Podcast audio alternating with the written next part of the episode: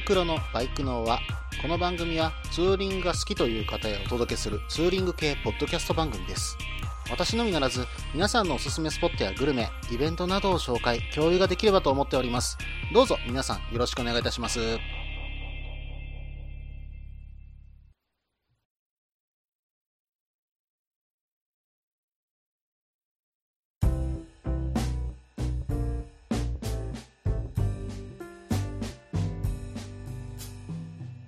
始まりました。バイクのは第49回ですね。お相手はタククロウです。どうぞよろしくお願いいたします。2017年のね、えー大阪モーターサイクルショーも、まあ、つい先日ね、えー終わりまして、うん、なかなかね、えー私も目を引く車両っていうのが、まあ、やっぱりね、今回は 250cc アドベンチャー戦争というところじゃないでしょうかね。うん、やっぱり CRF250 ラリー、えーそして、えーベルシスの250、えーそして V ストロームの250ですね。うん、ヤマハは出てないとはいえね、あの以前からツーリングセローがありますから、えーこの4台のね、えー競争となるかと思います。うーんとね、CRF250 ラリーの方は私ちょっとまたがってきました。うん、まあね、ちょっと最初、うん、まあ普段乗ってる 250L より、うん、足つきが悪いのかなというか、あの、ちょっと高いのかなと思ったんですけども、うんとね、そこまで足つきが悪いイメージは私はありませんでした。うん、まあね、あの、適度に、まあ、あの、乗れば適度に沈む感じは私は印象を受けたんですが、ですがですよ、あの、CRF250L より、うん、まあ、ちょっと足硬いのかなっていうような、えーイメージを持ちました。うん、またね、足つきに関してなんですが、まあ私の CRF250L、実はあのシートをね、幅広加工しています。うん。まあそれの、まあノーマルの高さの CRF250L ですよ。うん。まあそれと比べた足つきがほぼ変わらなかったんですね。うん。まああのー幅広加工した分、今私の CRF250L は足がつきにくいんですけども、まあそれと、250ラリー、うん、イメージがそんなに変わらないぐらいの高さで、それほどね、高くなったっていうようなイメージはありません。私、あの、背がね、170センチほどしかないんですけども、うん、まあ、それでもね、うん、足ツンツンなんていかなかったですよ。うん、あの、片足べったり、まあ、両足だったら両足の、まあ、つま先がつくぐらいにはね、えー車高がありましたんで、うん、まあ、あれでそういう風に高く見える。うん、まあ、すごくね、あの、かっこよく見えるポイントかと思います。うん、まあ、ただね、あの、CRF250 ラリーと L、全くシートの形は変わらなかったんで、うん、まあちょっとね、長距離乗るには、私やっぱりね、このシートを見る限りはしんどいんじゃないかなっていうふうに見ています。うん、まああと、川崎のね、えーベルスス250なんですけども、まあ今回ね、あのーシルバーのベルシス出てたんですよ。うん、まあシルバーの方はね、やっぱ落ち着き払っていて、ちょっとね、うん、もうちょっと何かワンポイント欲しいなっていう感じはしたんですが、うんまあ、グリーンの方はね、うん、まあ、川崎だなと。うん。まあ、あの、まあ、他のバイクも全部、まあ、まあ、言ったらライムグリーンじゃないですか。うん、まあ、ちょっとお腹いっぱいかなっていうところはあるっちゃあるんですよね。うん、まあ、そういうとこから見てもね、うん、シルバーのカラーリングっていうのは、まあ、なんていうのかな、個性を出す一つのポイントなのかなとは思いました。まあ、あとね、V ストローム250ですよ。これね、結構かっこよかった。実際実物見るとね、うん、ライト周りとかうまく綺麗にね、処理してあるようなイメージありましたよ。うん、まあ、それとね、やっぱり車格がちょっとね、うん、大きいようなイメージ。250にしては大きいイメージが私にはありましたね。うん、これは長距離乗ってても楽なんじゃないかな。しかもフルパニアつけた時のかっこよさ。うん、V ストローム、さすがだなっていう感じは受けましたね。うん、まあ、ただエンジンスペック、まあ、出力的には、うん、ベルシスの方に軍配が上がりますけども、まあ、GSR と同じエンジンを使っている点、うん、まあまあ、下からね、結構うまく回ってくれるエンジンなんじゃないかなと。まあ、トルクフールなエンジンなんじゃないかなっていうイメージは私ありますんでね。長距離ゆっくり、まあ、ゆっくり流していくっていう分には、V ストローム250、なかなかいいバイクなんじゃないでしょうかね。うん、GSR250、私、あんまり悪いイメージ持ってなかったんですよ。うん、まあ、デザインはね、賛否両論あるにせよ、あの車格に、うん、まあ、そこそこトルクフルなエンジン。まあ、100キロ超えるとさすがにしんどいとは思いますけども、それまではね、スムーズに回ってくれるようなイメージはありましたし、うん、まあ、あの、車格ゆえね、うん、長距離乗っててもそんなに苦じゃないんじゃないかなっていうね、えー、イメージはありましたね。うん、まあ、それがさらにアドベンチャーとなって長距離に磨きがかかったというところなんじゃないでしょうかね。うん。まあ、あと大阪モーターサイクルショー。うん。気になったバイクといえば、ちょっとレベルだったんですけども、ただね、レブル、えー、本当に今回発売するレブルに関しては、まあまあ、うん、まあかっこいいかなと。まあ250に関しては、まあ CRF と実は同じエンジンだったりするっていうのもちょっとびっくりしたんですけども、うん、あれ500で乗ってるとちょっとかっこいいかなっていうふうに思ったんですが、ですがですよ。うん。コンセプトモデルうん、なんじゃこりゃっていうようなね、あの、まあ、MTB からなんかデザインを想像して作り上げたみたいなえバイクが実は出てたんですね。うん、まあ、あれはどんな方が乗ったら似合うのかなというところをちょっと想像してみたんですけども、うん、まあまあ、過去にあの TW の論水、まあスカチューンをして、えー、おしゃれに乗ってたような方々が乗れば、まあまあそこそこね、うん、まあ見えるのかなとはただ、まあ、ツーリング、普段のツーリング図鑑にはちょっと合わないかなっていうね、うん、イメージは持ちましたよね。うん、まあまあ、どこで使うか。まあ、ちょっと使う場所が限定されちゃうバイクじゃないかなっていうふうにね、ちょっとびっくりしましたね。うん、まあ、あとね、大阪ならではというと、うん、やっぱりカスタムワールド。で、そこで今回出てたのは、YZF-R3 の、うん、ピンクのヒョウ柄ですよ。うん、しかもヘルメット付き。うん、うん。実はね、あの、私、最初にね、このモーターサイクルショーに入って、まあ、向かった場所がカスタムワールドだったんですが、まあ、そのバイク見て、度肝を抜かれましたね。うん。ああ、ここまで来ちゃったか。うん、うん。まあ、目立てば勝ちだよねっていうようなところはね、ちょ、ちょっと思っちゃったんですけどね。うん、まあまあ、あのバイク似合う方はどんな方なんでしょうね。うん、あの、ちょっと想像がつきませんので、あの、ぜひね、えー、皆さん、その辺教えてくださいね。はい、えー、それではね、えー、コーナーの方に行きましょうか。え、今回はね、ちょっと北海道2泊3日の旅はお休みさせていただいて、え、今回はね、え、通常コーナーの方に行こうと思います。ツーリングスポット紹介のコーナー。このコーナーは私、もしくは皆さんから投稿いただいたおすすめのスポット、穴場のスポット、自分しかいないけど自分が好きなスポットなどを紹介するコーナーです。今回はですね、みはりゆささんからメールの方をいただきました。えー、メールの方本当にありがとうございます。うん。あの、ツイッターの方でね、あの、フォローいただいています。えー、そしてね、あの、クラブマン GB250 と XR230 乗られている愛媛の方からの投稿です。ではね、あの、早速メールの方を見ていきましょうか。件名、ツーリングスポットのご紹介。かっこ、愛媛県高茂岬。初めてお便りします。三張ゆさと申します。いつも楽しく拝聴させていただいております。私もタククロさんと同じく小さな子を持つ父親でして、なかなかツーリングする機会に恵まれませんが、それでも早朝とか隙を見つけてはちょこちょこバイクに乗って楽しんでいます。社会人になってからバイクの免許を取得したこともあり、伝説的なツーリングの経験もありませんが、行ったことのある場所でおすすめしたい場所がいくつかあるので、今回勇気を振り絞ってメールさせていただきました。さて、今回ご紹介したいのは愛媛県にある高茂岬という岬です。アクセスは松山方面からであれば、松山自動車道から宇和島道路で終点の津島岩松まで行き、国道56号線で、えー、これ、愛南町未章というんですかね、えー、まで行きます。未章からは県道34号線をただひたすら西に進んでいけば良いのですが、県道34号線は細い道かつタイトなコーナーも多く少し時間がかかります。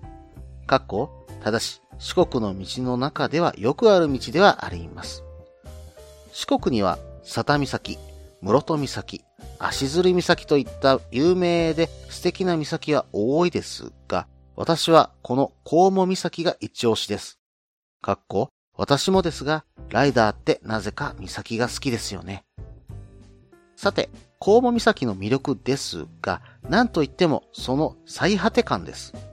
岬というものにはどことなく最果て感があるものなのですが、コウモ岬の最果て感は四国でも有数のものではないでしょうか。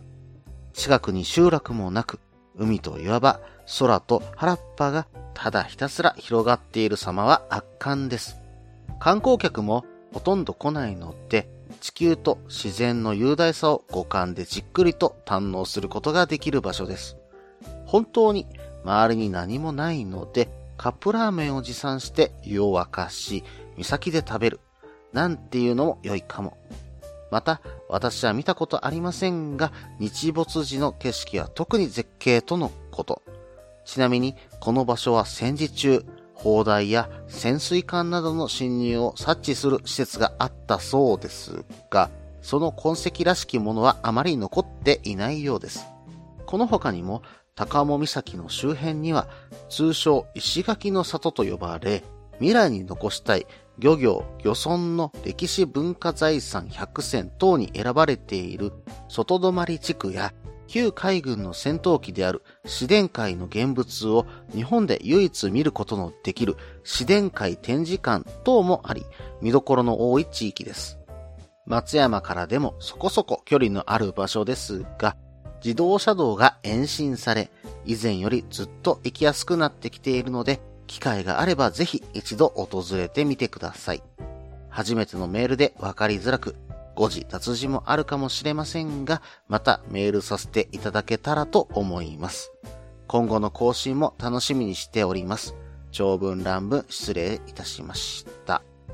みはりうささん、メールの方本当にありがとうございます。うん、愛媛県コウモ岬ですが、うん、あの、高知のね、あの、スクーモ市、えー、この辺りからですね、少しね、えー、西の方に走ったところの半島になるのかな？うん、そういったところの先っぽにあるところなんですけどもね、うん、私もね、これちょっと地図見るまでどの場所かわかりませんでした。申し訳ありません。うん、えっと、三針ゆささんが住まれている松山市、えー、そこからだとですね、だいたい150キロぐらいかな？というところの場所にあります。うん、まあ確かにね、景色は絶景そうですよ。うん、それではね、えー、みはりうささんのメールを詳しく見ていこうと思うんですが、ちょっとね、前半の方が長くなりましたので、これにて前半の方を終了しようと思います。続きは後半です。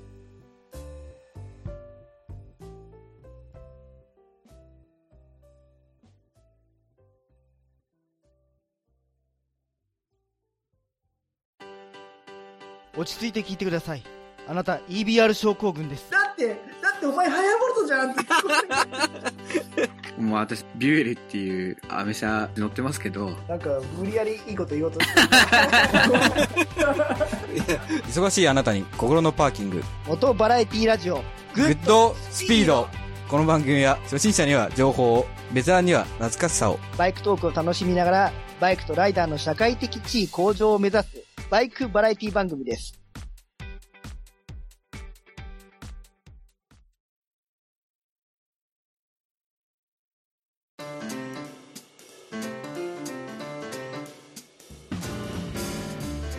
はい、ここから後半です。えー、後半はですね、みはりゆささんのメールをね、詳しく見ていこうと思います。うん。まず、はじめに書かれていたのは、うん、私とね、あの、同じく小さな子供を持つ父親ということなんですけども、うん、そこでね、なかなかツーリングする機会に恵まれない。うん。そして、えー、早朝とか隙をね、見つけてちょこちょこバイクに乗って楽しんでいると。うん。全くね、私と同じ状況かなと思います。やっぱりね、小さな子供がいると、うんまあ、子供も気になりますし、まあ、その面倒を見ている奥さんのことも気がかりですしね、やっぱり奥さんもストレス抱えてしまうところがあると思います。うん、まあ、そういったところはね、えー、本当に時間を作って、えー、走りに行く。まあ、本当に、あの、奥さんと子供に負担がかからない場所に時間を作って走る。うん、まあ、自分もね、あの、正直子供の成長、また奥さんと一緒にいたいですからね。うん。まあ本当に家族にね、あの負担をかけないようにツーリングをする。今のね、できる範囲でのツーリング。それとね、やっぱり家族と楽しめる普段の生活。この両立がね、できていれば、本当に素晴らしいツーリングライフ、また普段の生活も送れるんじゃないでしょうか。うん。お互い頑張りましょうね。さて、えー次に書かれていたところなんですけども、うん、社会人になってから免許を取得されたと。で、伝説的なツーリングの経験もありませんといったところなんですが、うん、まあ、伝説的なツーリング。これはまあ、長距離的なとか、日本一周とかね、そういったところなんでしょうかね。うん、まあ、そういったことになると私もね、そういったツーリングの経験はありませんし、まあ、最長ではそうですね、うん、まあ、以前の北海道の時ぐらいですかね。まあ、それでも、うんまあ、48時間で1000キロぐらいでしたからね。まあ、本当にね、あの、走られる方は1日に、そうですね、1000キロぐらい走られる方もいらっしゃるんでしょうね。うん、まあ、私のね、今の CRF じゃなかなか難しいところではありますけども、いつかはね、うん、まあ、東北あたりまでは、えーまあ、本当に青森までは一度ね、走ってみたいところですよね。うん、まあ一週間ぐらい使ってね、うん、本当に新潟の方とか回りながら、えー、温泉に入りながら回っていきたいなっていうのはね、ちょっと夢としてあります。うん、まあ以前実は栃木にね、住んでたこと、まあ宇都宮なんですけども住んでいて、えー、そして東北関係でね、仕事させてもらってたこともあったんですよ。まあ出張でね、よくあの、岩手の方、まあ青森の八戸の方とかもね、行ってましたんで、うん、まああの辺のこととかもね、どこかでね、メールの方いただけると、私結構ね、懐かしく思いますのでね、ぜひね、皆さんメールの方よろしくお願いいたしますね。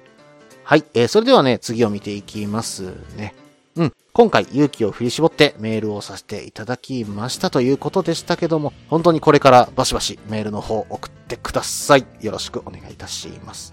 はい、えー、それでは次いきますね。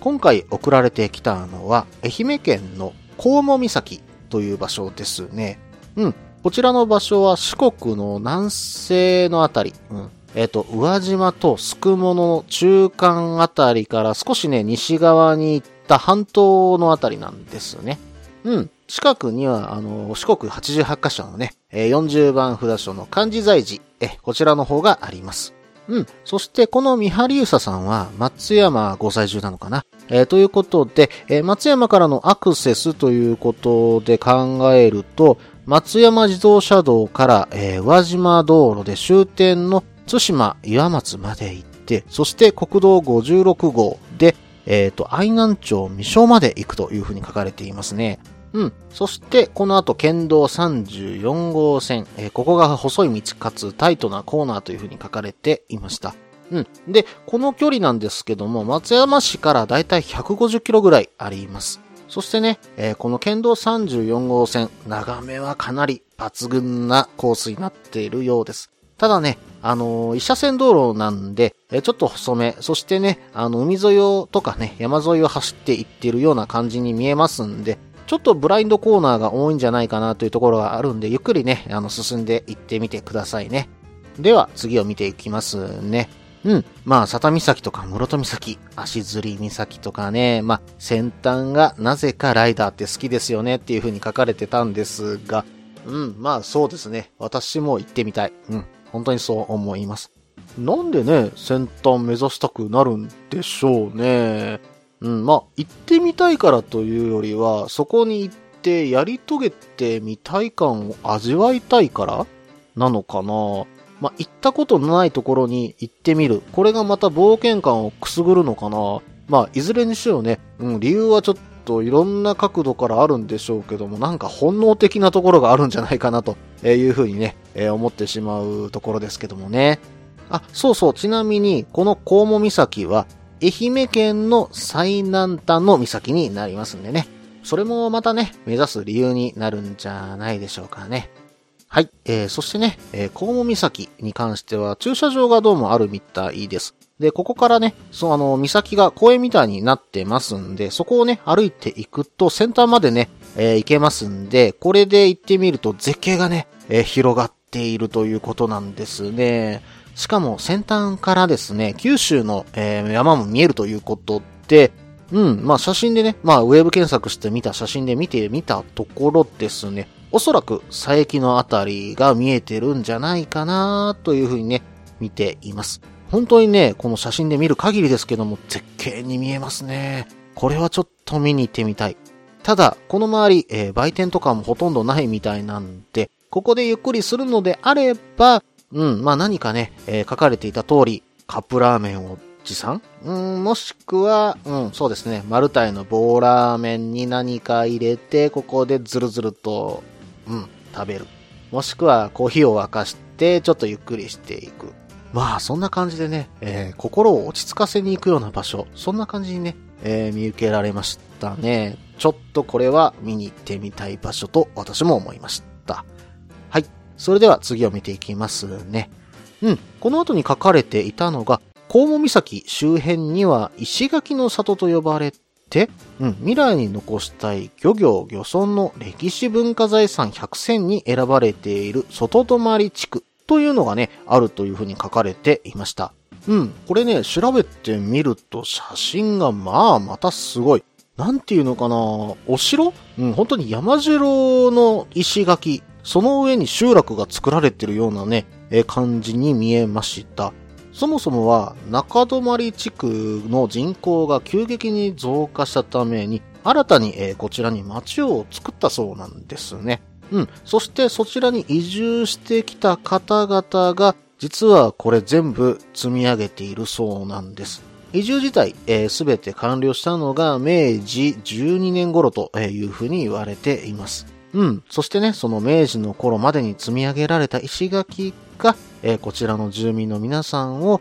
台風とか、えー季節風から守っているという、えーそういった石垣になるそうなんですね。うん。そしてね、あの、移住してきた当時は、えー皆さん、えーほとんど漁業関係の方々が多かったそうなんです。でそしてね、えー面白いことに、この家のほとんどの台所が海に向かって作られていたりします。えーそしてね、えー家の中からその海の様子を見るために、石垣にくぼみを作ってね、えー港の方がよく見えるようにしている工夫もされています。まあこれはね、漁師の方が帰ってくるところを奥さんが見るためにどうも作ったようなんですね。うーん、まあこの絶景ちょっと見に行ってみたいところではあります。はい。それではね、次を見ていきますね。次に書かれていたのは、旧海軍の戦闘機である市電海の現物があるということなんですけども、うん、市電海展示館という場所になります。うん、こちらにある市電海という飛行機なんですけども、昭和53年の11月、愛媛県南宇和郡白部町の海底に、えー原型のまま沈んでいるこの市電海を地元のダイバーがなんと発見したということなんですね。うん。そしてですね、翌年の7月14日、えーそこでですね、34年ぶりに引き上げられましたということなんです。ちなみにこの市電海は、かのあのゼロ戦ですね。あのゼロ戦に代わる新鋭機としてですね、終戦間際に開発されて、実は海軍の中では最も優れた戦闘機だったというふうに、えー実は言われてたりするんですね。うん。しかもこの日本に残っている自然界は、この一機だけしか存在してないということなんです。まあちょっと私はね、あの、日本の、まあ日本軍の兵器とかにそんなに詳しいわけじゃないんで、えーどういったものなのかまではちょっとよくわからなかったんですけども、まああの、ゼロ戦に代わる、まあそういった飛行機、まあ当時の日本海軍の最新鋭の飛行機といったところの興味はちょっとあります。えー確かにね、えーなんでそこに沈んでいたのかっていうところまではちょっと調べきれなかったんですけども、まあそういった歴史的背景の観点から、またその当時作られた本当に綺麗な飛行機ということでは、ちょっと見に行ってみたいかなというふうにはね、思いました。ミハリーサさん、メールの方本当にありがとうございました。四国には魅力たっぷり感じております。いろんな場所、ぜひね、ご紹介ください。よろしくお願いいたします。以上、ツーリングスポット紹介のコーナーでした。それではね、エンディングの方に行こうと思いますけども、その前に CM です。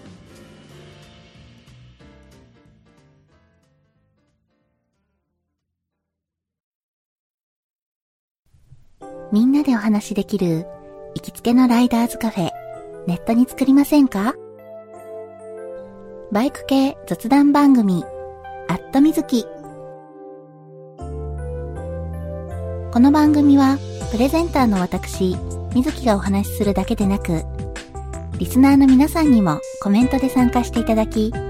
バイクに関するお話をしていく、インタラクティブ型バイク系雑談番組です。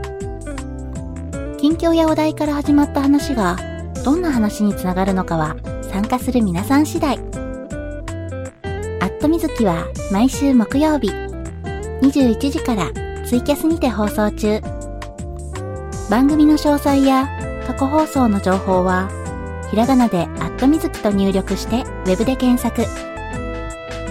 皆さんとお話しできるのを楽しみにお待ちしています。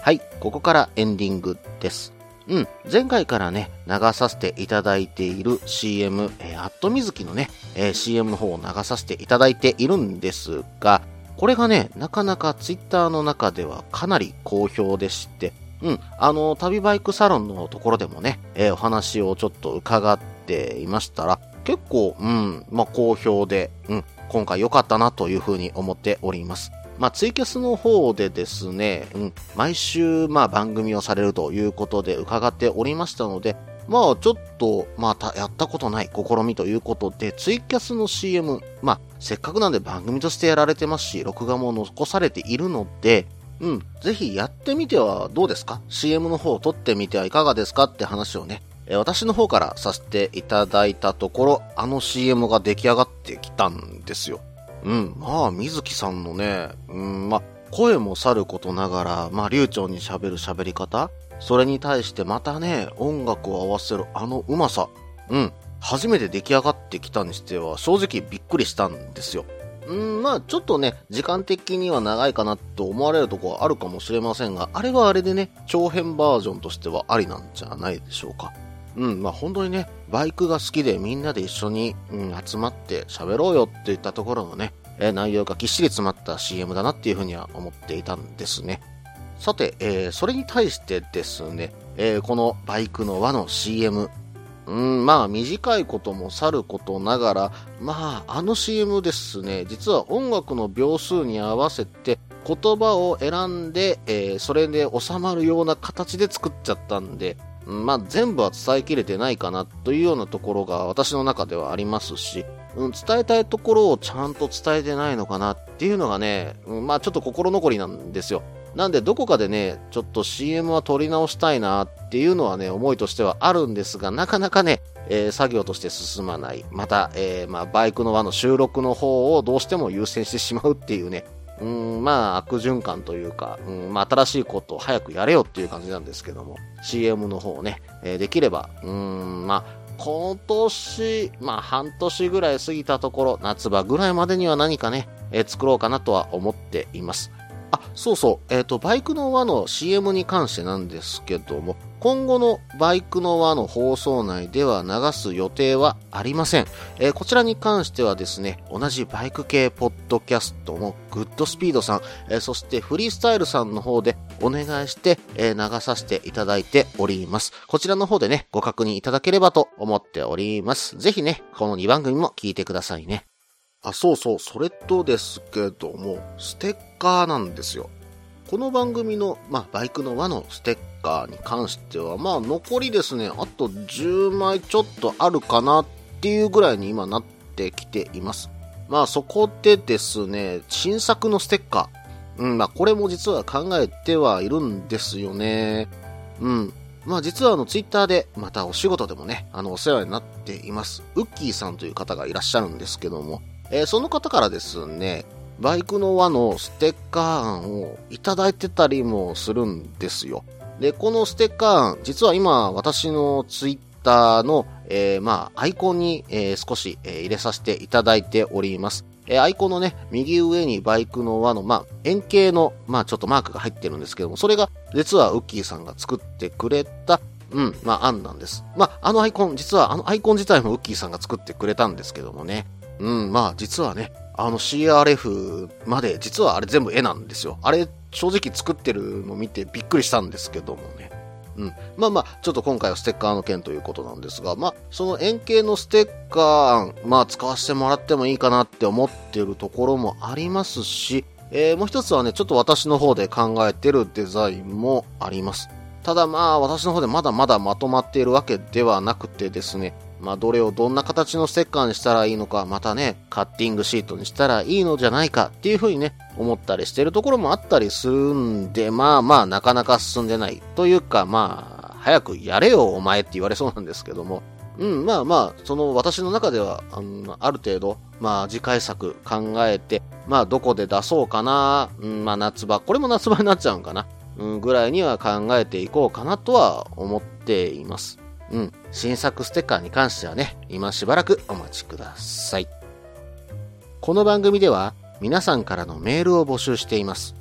ツーリングスポット紹介のコーナーでは、おすすめのスポット、穴場のスポット、自分しかいないけど自分が好きなスポット、自分じゃいけないけど良さそうなスポットを教えてください。また、旅先グルメのコーナー、イベント紹介のコーナー、ツーリングアイテムのコーナー、温かいお便りも待っています。できる限りご紹介させていただきます。メールの方はブログの方にメールフォームを設置しています。もしくはツイッターで直接メッセージいただいても構いません。ツイッターはタククロで検索していただければ CRF の画像でわかるかと思います。ではお便りお待ちしております。と同時に今回第49回ですね。バイクのはこれにて終了となります。あ、そうそう、北海道2泊3日の旅の件なんですが、こちらの受付は3月の末日、3月31日をもって終了とさせていただきます。それまでに皆さんご応募ください。どうぞよろしくお願いいたします。それではまた。